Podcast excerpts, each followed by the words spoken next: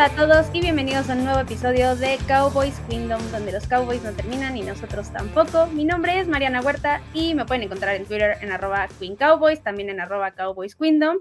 Y el día de hoy se tardó un poquito el episodio en llegar, pero ya se pudo y tengo un gran, gran invitado que pues ya, ya lo conozco de mucho tiempo y, y hemos tenido peleas, muchas discusiones, eh, deportes, pero pues lo voy a presentar para que sepan quién es. Y es Oscar Huerta, a.k.a. fan de los Cardinals, a.k.a. mi primo. Hola Oscar, ¿cómo estás? ¿Cómo estás, Mariana? Todo bien, todo bien, pero sí, muchas, muchas peleas y, y traté de no mandar tu mensaje mucho esta semana porque la verdad es algo que ni yo me esperaba, pero ahorita hablaremos de eso. Sí, la verdad nadie, o sea, pero pues sí, obviamente es pesado aceptar las derrotas así, pero pues mejor ahorita que semana 3 a semana 17, cuando ya se supone que estás pensando en otras cosas y que lo, lo importante es ganar. Entonces, pues sí, pero pues justo vamos a hablar del partido de los Cowboys contra los Cardinals. Creo que hay mucho que platicar y demás, muchos temas que podemos profundizar y que nos podríamos llevar horas, pero pues primero quiero saber justo tus impresiones eh, iniciales de qué, cómo viste el partido, qué te pareció y pues por qué fue la sorpresa, ¿no? Eh, pues justo lo dijiste, una, una, sorpresa incluso hasta para nosotros los fanáticos de los Cardenales. Eh, la realidad es que eh, por mejor que hubiera jugado el equipo, yo jamás me hubiera imaginado que podrían haber sacado una victoria por simplemente talento. hombre por hombre, línea por línea, Dallas tiene mejores jugadores prácticamente en cualquier posición, incluyendo la de quarterback. Ahorita porque evidentemente es Josh Dobbs el quarterback, no es Kyler Murray. Eh, fuera de eso, digo, lo, venía diciendo ya en, el podcast que tengo yo de los Cardenales en Rojo Cardenal con Carlos, eh, que el equipo se ve bien coacheado, a pesar de que no hay nombres, no hay nada contra Washington. Una, contra Washington fue el primer partido de Josh Dobbs y Josh Dobbs llevaba 16 días en el equipo. Que pues obviamente siendo coreback con un playbook tan, que, que puede llegar a ser tan complicado, este, pues sí es difícil que haya, aunque sea un poquito de, sintonía en el equipo. Y aún así no se al mal. En ese, en ese partido sobre todo sobresalió la defensa de Nick Rallis, que, que, es algo en lo que se especializa, también ya lo tengo, ¿no? Pero bueno, semana 2 traen 20-0 a los gigantes en primer tiempo, se desploma en la segunda mitad, este, ya no pudo avanzar ofensivamente y pues la defensa se cansa eventualmente eh, y le permitió a Daniel Jones y demás este, regresar y ganar el partido. Eh, incluso se, se, volvieron a ver bien detallitos por aquí por allá que, que por lesiones, por, por, suplentes y demás. Y, pues después llega el juego contra Dallas, que ya es la tercera semana de Josh Dobbs, ya es la tercera semana jugando con este nuevo head coach, con este nuevo playbook. Y se ven muy organizados, juegan con mucha velocidad, se juegan con mucho, mucho movimiento a la defensiva, a la ofensiva. Eh, es lo que muchos soñábamos que iba a pasar con Cliff Kingsbury. Y pues creo que el partido se gana por cocheo principalmente. Sí, sí, la verdad ahí concuerdo contigo, sobre todo por lo que mencionas. El equipo en los primeros, Arizona en los primeros dos juegos, no se vio mal. O sea, creo que muchos esperaban que se vieran muy mal y, no fue el caso. O sea, fue un equipo que al final no pudo cerrar los partidos por ajustes y demás, pero no es porque hayan jugado horrible como los Giants, por ejemplo, en la semana 1. Entonces sí creo que sí, estoy de acuerdo contigo que venían bien coachados y sí fue un muy buen plan de juego. Al final pudieron neutralizar a la defensa y en la primera mitad. Y ya después, ya con ese eh, colchón que traían, pudieron controlar el juego y sí cerrarlo. En este caso, obviamente, pues también errores de los Cowboys, que ahorita los tocaremos, que ese es otro tema. Pero sí, o sea, este juego no es como que los Cowboys, o sea, sí los Cowboys lo perdieron, pero al mismo tiempo Arizona lo ganó, porque Arizona hizo bien su trabajo, preparó bien el juego y se vio muy bien. Y pues justo creo que podemos empezar a hablar de eso, porque creo que empecemos por la ofensiva, la verdad, el plan de juego que tomó Arizona creo que fue justo lo que tenían que hacer para neutralizar al front seven de los Cowboys. Corrieron bien, pases pantalla, pases rápidos y cuando pudieron y cuando se abrieron los espacios por cuestiones, sí, de lesiones de Trevon Dix, pero también por errores de la defensiva secundaria de los Cowboys, fue que pudieron encontrar esas jugadas largas y esos, eh, al final de cuentas, esos touchdowns y lo que les dio justo la victoria, pero quiero saber tú, eh, que conoces más a fondo del equipo, ¿qué opinaste de esta ofensiva de los Cardinals? Creo que al final se vio bastante bien. Sí, la realidad es que le pegaron todas las jugadas que tenían que pegar. Por ejemplo, la, corrida de 45 yardas de Rondell Moore, que, que, es algo que a lo mejor ves dos o tres corridas a lo largo de todo el juego de, de Rondell Moore. Eh, y, pues les pegó. Es, es un jugador de mucha, mucha velocidad. La línea ofensiva sabemos que es un grupo que, es, que viene a la alza, que está emergiendo como uno de los mejores de la liga. Eh, con el draft pick del sexto draft pick de Paris Johnson del lado derecho. DJ Humphries está jugando decente. Los agentes libres que trajeron para cubrir eh, la posición de centro y guardias han jugado bastante bien. Y, sobre todo que James Conner ha traído muy, muy buen ritmo. Cuando empieza a agarrar un poquito de, de, fuerza, de, de momentum, como le dicen, este, es difícil pararlo. Eh. Es un corredor bastante grande que una vez que calienta, eh, va a ser difícil pararlo y sobre todo me resalta mucho pues que es contra un front seven de Dallas que, puede ser considerado uno de los mejores de la liga. Paris Johnson estuvo más de la mitad de los snaps contra eh, Micah Parsons y la verdad lo contuvo bastante bien. Sí, sí, digo, batalló por ahí, pues es su tercer juego en la NFL apenas, pero lo hizo la verdad muy muy bien contra lo que pudo haber sido eh, una masacre de la línea defensiva de, de Dallas que igual regresando al partido de Washington es lo que yo que pensé que iba a pasar con Montes, Sweat, Chase Young y todos ellos y, los contuvieron a final de cuentas.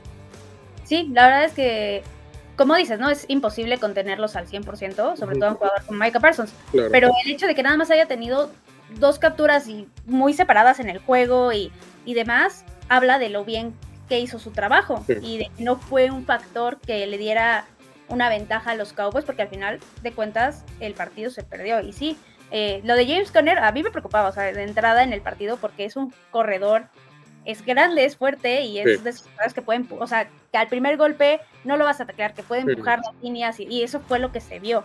Entonces sí, la verdad sí, creo que ese fue un factor muy importante para que los Cowboys no pudieran hacer nada y pasándonos a la ofensiva de los Cowboys, híjole, no es que haya jugado mal, no jugó mal la ofensiva, o sea, avanzaron bien el campo, el problema fue que al principio les costó mucho trabajo ajustar por las bajas en la línea. La línea ofensiva, exactamente. o sea, no se esperaba que no jugaran ni Zach Martin, ni Bajas, ni Tyler, ni Tyler, Smith, perdón. Entonces sí son tres jugadores que te hacen la diferencia. Entonces costó un poco ajustar, pero ya que ajustaron, avanzaron bien, pero pues otra vez el problema de la semana 2, no supieron concretar en zona roja y creo que es un problema de jugadas, de selección de jugadas, porque al final, exacto, entonces quiero saber tú qué opinas del coach de Mike McCarthy, porque tú sabes lo que opino de Mike McCarthy. este, pero lo diré porque lo, he hecho muchas veces. Creo que Mike McCarthy sigue viviendo como Odell Beckham de una situación afortunada en la que estuvo. Este, Odell Beckham tuvo una recepción y le ha durado casi nueve años ya. Eh, Mike McCarthy ganó un Super Bowl con uno de los mejores corebacks de la historia, que, que, es un coreback que podía tomar control del juego solito, como lo era Peyton Manning, como podía ser otros corebacks por ahí. Este, Aaron Rodgers. Entonces, creo que Mike McCarthy se saca la lotería con Aaron Rodgers, consigue otra chamba en Dallas. Eh, pero siendo sinceros, yo lo pongo hasta quizá por debajo de la época de Jason Garrett. Ha tenido eh, mucho mejor equipo que lo que tuvo este Jason Garrett en muchas ocasiones y ha hecho muchísimo menos. Ha, habido una regresión con Dak Prescott que eh, no se esperara que se viera. Se supone que ya pasó esas épocas de regresión, que de aquí debe ser a lo mejor hacia arriba poco a poquito si quieres. Eh, pero no se ha visto bien. Una intercepción bastante, bastante sencilla en el cuarto cuarto que, que agarra Kaiser White, que no es más que falta de concentración, falta de, observación y demás. Y pues esas son cosas que se ven desde el entrenamiento. O sea, a, mí personalmente creo que Mike McCarthy a veces toma unas decisiones muy tibias, muy, muy, eh, muy por el librito, que hoy en día jugar por el librito ya casi, casi no funciona y se está quedando atrás, siendo totalmente sincero, sobre todo aprovechando que tienes muy, muy buenos jugadores. Tienes por ahí dos alas cerradas nuevas bastante buenos. A mí Polar siempre me gustó más que él, te lo había dicho. Este, y Dak Prescott, pues se supone que está en la cúspide de su carrera. Tienes muy, muy buenos receptores, tienes jugadores por todos lados en la defensiva. Y la verdad es que el equipo se ve tibio, no se ve, ahorita no se ve cerca de Filadelfia, que es con el que tienes que estar a la par. Sí, sí, sobre todo porque pues, él es el rival divisional. Y, y, estoy de acuerdo. O sea, al final de cuentas creo que el talento en general de todo el equipo es lo que ha venido cargando a Mike McCarthy desde que llegó, quitando 2020, que fue el año que se lesionó Dak, 2021, 2022. El, el, talento fue el que cargó al equipo y al final las decisiones justo de cocheo y del momento de los partidos fueron lo que terminó no dando para más. Porque al final de cuentas el talento ahí estaba y tienes toda la razón. El equipo debería de estar para más allá de un juego divisional en playoffs, porque los jugadores funcionan muy bien, eh, hay talento en prácticamente cada posición que hay en el, campo, entonces sí, la verdad es que Mike McCarthy, eh, pues este ya es su 20, al final de cuentas su contrato era por cinco, es por 5 años. Jerry Jones, porque pues está loquito, pues dijo tres años para, pues, a fuerzas va a estar tres años sí o sí, eso es un hecho, es cuarto. Entonces, este cuarto año creo que debería de ser el decisivo, así lo vería yo como no llegas a juego de campeonato y te vas, o sea, no me sirves para nada. Claro que sí me da medio miedo ahí con los Jones porque dicen una cosa y ahora hacen otra. No, pues así duraron con Garrett como cuatro años extra. Exacto, no, no muchísimos. Para mí, de, para de entrada no debió de haber ni de llegado para ser coach, pero pero sí, o sea, creo que este año para McCarthy significa mucho, también para Dak también significa mucho. Sí, eh, también no, está no, no, creo que haya tenido un mal partido el domingo. Esa intercepción fue muy costosa, obviamente sí. Pero en general el juego, si analizas los pases y demás, sí hay conexión con los receptores, sí eh, ejecuta bien las jugadas. Cuando tiene que correr, que creo que es algo que deberían de utilizar mucho más, lo hace muy bien. Entonces, sí creo que eh, si los jugadores se sobrepusieran a las decisiones de McCarthy y empezaran ellos a tomar esta autonomía que mencionabas con Aaron Rodgers, que tenía él en creo que el equipo funcionaría mucho mejor. al final de cuentas, CD Lamb lo ha dicho en conferencia de prensa eh, esta semana, ya lo dijo varias veces, dijo, problemas de zona roja, pues denme el balón. y no solamente él, o sea, se refiere literal a todo el cuerpo de receptores. Claro. Está Gallup, está Brandon Cooks, creo que tienen que utilizarlos mucho más.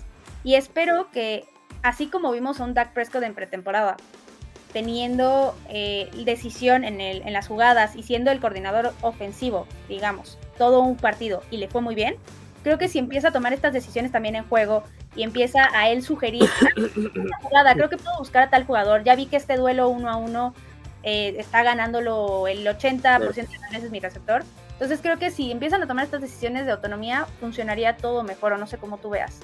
No, la, realidad es que no había quien cubriera así de Lam acá en Arizona. El, el, aspecto más débil ahorita de la defensa eh, parece ser el perímetro. Digo, parece ser porque está fuera Buda Baker. Este, Tenemos ahí un corner novato que no ha debutado, que se supone que, que, sí trae con qué.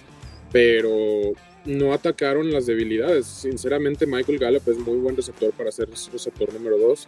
Eh, digo, tienes dos alas cerradas que ahorita los linebackers están jugando bien, pero eh, podías haber explotado muchísimo más el juego aéreo. De hecho, es lo que te iba a decir. De una estadística, Dallas está corriendo 52% de las jugadas. Ahora, antes tenían el 40% nada más. Creo yo más bien que deberían de lanzar más el, balón porque es donde eh, pues terminan sacando tus mayores armas, creo yo, que son por aire. Incluso Polar lo puedes incluir en el juego aéreo, algo que no puedes hacer mucho con, con Elliot. Eh, y, correr el balón en, en situaciones específicas donde sabes que te va a dar yardaje eh, oportuno o simplemente necesitas bajar el ritmo al juego, quemar tiempo. Hay muchas otras situaciones. Creo que tienes un gran cuerpo de manos, y digo de manos para incluir a las alas cerradas, este, que no estás aprovechando. Sobre todo, pues Dak Prescott tiene buen brazo, es la realidad. Eh, es un coreback que es acertado, no, no arriesga muchísimo la bola. Este, hasta que lo pones bajo presión y ya lo obligas a dar pases como la intercepción del cuarto cuarto de este juego. Sí, la verdad estoy muy de acuerdo. Y es algo que a mí me ha sorprendido en general en esta temporada, porque se supone que ya con Mike McCarthy con el control de la ofensiva, la salida de Kellen Moore, iba a ser un playbook y un sistema de juego mucho más amigable para Dak Prescott y para los receptores. Y pues, si te están diciendo eso toda la pretemporada, tú esperas que justo. Te perdí un poquito, pero. que justo sea eh, literalmente un juego mucho más aéreo que de corrida, pero pues ha sido todo lo contrario. Y sí estoy de acuerdo, hay situaciones donde sí se vale correr contra defensivas que son muy malas contra la carrera, como dices, no se tiene que perder este... y, no cuando tienes tres lineros ofensivos fuera. Exactamente, exactamente, o sea, tienes que pensar en jugadas más rápidas, en jugadas más inteligentes y en tratar de controlar tú el juego y no que se te salga de las manos. Y creo que aquí no fue el caso. Obviamente no tuvieron mucho tiempo para planear estas ausencias de la línea ofensiva, pero no es pretexto. O sea, al final de cuentas, entrenaste ya muchos meses. Sí. yo espero... la, posición donde se supone que más profundidad tienes y debes de tener en la línea ofensiva. Exactamente, y creo que aquí los Cowboys se han equivocado mucho en esta pretemporada off-season porque no hay tanta profundidad. O sea, es una o sea, son posiciones muy importantes, muy claves, que tienden a lesionarse. Entonces sí, claro. se han equivocado ahí en la directiva, en el cocheo y demás, pero creo que ese tema no se va a solucionar en toda la temporada. Entonces yo espero que se vayan, eh, que sí traten de cuidar más las lesiones, que sí traten de cuidar más en los entrenamientos. Porque al final la lesión de, de batallas viene en el entrenamiento. No, eh, y, sobre todo que tienes el historial de Zach Martin y Tyron Smith. Sí, exacto. Entonces sí creo que con ese historial deberías de ser mucho más cuidadoso y mucho más eh, inteligente en las decisiones que tomas, pero pues ya ese será otro tema y creo que nunca va a cambiar y creo que nunca mejorará, al menos no en esta época con Mike McCarthy. Eh, pero pues justo pasándonos a otro tema, eh, creo que también la defensiva aquí, híjole, yo no esperaba fuera así la defensiva de los Cowboys. La verdad jugó bastante mal. Obviamente se lesiona a Trevon Dix tres días antes pero no debería haber sido factor. O sea, tienes sí, la, realidad es que cubrir a Hollywood Brown, que, que, es tu único jugador de peligro, no, no tiene mucha ciencia. Eh, o sea, juegas con un safety alto, cuidas el balón profundo, sobre todo que te cuidas sobre Rondell Moore. Y el otro que tienes que cubrir es a, Michael Wilson, que es un novato. Ha jugado bien, pero no debe de cambiarte el juego. Eh, defensivamente, no, sé qué pasó en realidad, porque pues, ahí se supone que están completos. Sí, digo, sí, sí tienes lo de Trevon Dix, pero eh, el front seven, la verdad, el juego terrestre tanto de Dobbs como de Rondell Moore como de Conner les pasó por encima de una manera bastante fácil, que es algo que, que no, debe de suceder, sobre todo con esa línea defensiva que tienes. Sí, no, exacto. Y sobre todo porque la semana pasada te enfrentaste a un Brice Hall y a un Dalvin Cook. Y los pudiste contener. O sea, son esas cosas que. No, no, son mejores los de Arizona que esos dos, te lo garantizo. No, y sobre todo porque Brice Hall está súper joven, tiene piernas frescas, entonces no debió de haber sido, o sea, este caso debió de haber sido, sí, complicado, pero no más que los Jets, entonces estoy de acuerdo, la verdad es que el juego terrestre no debió de haber sido factor, lo tuvieron de haber detenido mucho más, y creo que todo fue falta de concentración, yo lo vi como falta de concentración, cometieron muchos errores, castigos, eh, no se veían concentrados, en la parte de la secundaria los safeties estaban perdidos, Daron Bland, que es su segundo año, que fue el que está cubriendo ahorita Trevon Dix, lo quemaron varias veces. Entonces, si lo están quemando varias veces, mándale un safety que lo ayude. Pues hay buenos safeties en los Cowboys, muy buenos. Entonces, creo que ahí fue una falta de concentración de los jugadores, pero también aquí un poco de Dan Quinn, de no decir, eh, estamos fallando, este cuate no está dando el ancho, voy a cambiar ahí, vamos a movernos, vamos a mover las piezas acá. Entonces, sí creo que fue un juego bastante complicado en cuestión de la defensiva. O sea, la verdad. La realidad es que los coordinadores, tanto ofensivos como defensivos de Arizona, están dando mucho de qué hablar, sobre todo lo que están haciendo con los pocos nombres que tienen. Y, creo que habla muy bien de la situación en la que está Arizona y hacia dónde va. O sea, yo, viendo estos últimos tres partidos, los tres partidos se ganan con Kyler Murray. Y, eso a mí me da muy, muy buena esperanza. Te sales un poquito de la conversación de Caleb Williams, que que estaba empezando a sonar y, USC y demás. Este, pero digo, para esta próxima semana Dallas tiene otro partido muy, similar. Un equipo que no tiene muchos nombres, que tiene muy buen cocheo. Y si le pasa algo similar, creo que ya estamos entrando a una zona donde McCarthy está perjudicando al equipo. Digo, hay veces que ni, ni, ni ayuda ni perjudica pero ya estamos llegando al punto donde quizá empieza a perjudicar. Si un equipo con tan poco talento te gana a base de puro cocheo, algo está mal. Sí, estoy de acuerdo. La verdad es que este, este partido que viene sí es crucial justo por eso. Si al final vuelves a lo que fueron semana 1 y 2 y no pasa nada y vuelve a ser ese equipo dominante, solo fue un bache en el camino. Y creo que eso, eso, es bueno porque sí quiere decir que, al final de cuentas el equipo sí era lo que nos mostraron en semana 1 y 2. Pero sí, como dices, si se muestra otra vez los problemas y si se te complican unos patriotas que no vienen bien, que es la realidad, no vienen bien, entonces estás en graves, graves problemas porque no vas a poder contra rivales como los 49ers, como los Eagles y ni hablar de la americana. O sea, esto hablando del lado de la nacional, hablando de posibles playoffs. Pero sí, justo y ahora. Es fácil ahorita la Nacional, muy, exacto, muy fácil. Exacto, o sea, la verdad es que la Nacional no hay muchos equipos que digas, ah, clarísimo favorito, pues no. Pero pues sí, la verdad es que está complicado. Y justo hablando de Kyler Murray, ahorita que lo tocabas, quiero saber tú qué opinas cuando regresa o cómo está esa situación, porque la verdad es que creo que nadie sabe, o sea, ni él. No, mira, cuando estaba, cuando antes de empezar la temporada, que no sabías en realidad qué esperar de Arizona, que todo el mundo pensó que se iban a ir 0-17, me incluyo, la verdad es que es que viendo nombre por nombre, digo, Dennis, hay tres jugadores en el equipo con tres sacks y ni uno es conocido. Y la verdad es que eso demuestra mucho el, tipo de cocheo y demás. Pero Kyler Murray quiere jugar. O sea, sube TikToks y Reels y todo lo que quieras, tweets, todo lo que quieras. Quiere jugar, tiene hambre, que quiere demostrar sobre todo ahora con las mismas conversaciones de Caleb Williams, creo que quiere demostrar que es el quarterback que merece los 45 millones que le pagaron, es el quarterback que se fue primero overall hace cuatro años eh, y está cerca. Creo, digo, esta semana 4 y después de esta se supone que ya pueden activarlo de, la lista PUP, de Physically Unable to Perform, pero no creo que regrese para semana 5, yo le voy más hacia finales de octubre, semana 7, semana 8 más o menos. Eh, sobre todo que estos siete partidos es, un calendario muy difícil. Esta semana tienen a San Francisco. La próxima semana reciben a Cincinnati, luego van a Rams, luego Seahawks y luego Baltimore. Eso nos pondría el 26 de octubre. Es un calendario muy difícil y sobre todo que el equipo se ha visto bien, que, sabemos que, va por buen camino. Eh, a lo mejor lo aguantan, a lo mejor no son playoffs esta temporada, a lo mejor, eh, digo, va a ser difícil sacar juegos con Josh Dobbs en ese calendario que nos queda pero digo, supongamos que ganan a lo mejor dos partidos más y llegas 3-7, 3-4, perdón, a, cuando regrese Kyler. Se pone interesante el equipo.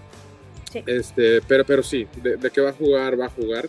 Creo que con esta victoria Dallas eh, se sale mucho, mucho de la conversación de, de quizá cambiar de coreback el próximo año y, más bien enfocarnos a, a, Marvin Harrison Jr. o, un jugador de esos que, que pues puede cambiarte eh, un lado de la bola ya es ofensivo, defensivamente hay varios corners, la verdad que, también juegan muy bien.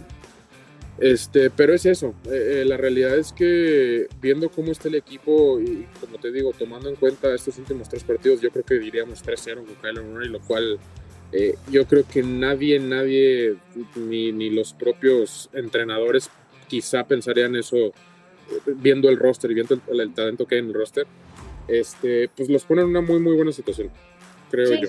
Sí, la verdad es que sí, estoy de acuerdo. Y obviamente, pues como dices, se vienen semanas muy difíciles. O sea, todos esos rivales que mencionaste son difíciles y sobre todo porque la mitad son divisionales. Pero. No, y por ahí me falta Filadelfia, creo que semana nueva, algo así, entonces sí. Sí, se viene complicado, pero creo que para el regreso de Kyler se pueden hacer cosas muy interesantes y puedes eh, empezar a realmente pensar en cómo va a funcionar Kyler, experimentar un poco. No, o sea, obviamente no está empezando a ganar un Super Bowl, o sea, todos quieren ganarlo, pero hay situaciones y hay momentos en los que se puede ganar y en los que se puede no ganar. Entonces creo que pueden tener, pueden experimentar, pueden ver qué funciona, para que justo para el año que entra llegue un equipo súper bien armado y súper bien entrenado y que ya se hable y entre en la conversación de, de los equipos competitivos. Sí, en realidad Arizona, por ejemplo, aplicó la misma estrategia de Chicago. Este año no gastó absolutamente nada. De hecho, son 26 jugadores nuevos en el roster. Eh, creo que 16 son rookies. Eh, es algo exagerado. Entonces, para el próximo año se proyecta aproximadamente 80 millones de cap. Eh, se proyecta 80 millones de cap, lo cual es muchísimo. Y aparte, vas a tener el pick de Houston y tu pick, lo cual te pone en una situación muy, muy adecuada. Puedes hacer de los dos picks unos, hacer de los dos picks cuatro.